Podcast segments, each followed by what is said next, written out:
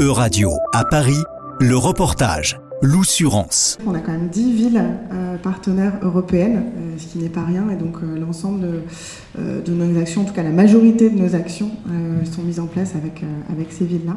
La deuxième édition des bonnes pratiques du label Ville européenne s'est déroulée à l'Académie du climat à Paris le 19 janvier dernier. Ce label transpartisan est porté par trois associations, les Jeunes Européens France, le Mouvement Européen France et l'Union des fédéralistes européens France à peu près 68 communes l'ont déjà. Laure Niclot, la présidente des Jeunes Européens France. L'idée du label, c'est de pouvoir euh, faire vivre l'Europe euh, au local euh, et donc d'avoir des initiatives concrètes.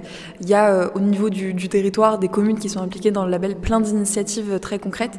Et l'idée, c'est de pouvoir les partager pour qu'elles puissent être reproduites ailleurs. C'est un peu le, séminaire annuel. Donc on a des représentants, des élus et des agents de ces communes, mais aussi des bénévoles de nos associations pour échanger sur des projets européens qui ont été mis en place en 2023 sur, sur le territoire. Les représentants des communes prennent la parole tour à tour pour partager leurs bonnes pratiques européennes. Annalise Salard est chargée de mission Europe pour la ville de Rennes et Rennes Métropole. Rennes qui possède ce label depuis deux ans. Alors on est une ville, une métropole et un territoire globalement très engagé sur l'Europe. Euh, avec beaucoup d'associations euh, euh, qui œuvrent pour promouvoir la citoyenneté européenne. Et donc, euh, nous, une partie de notre, euh, de notre engagement, c'est de soutenir ces associations.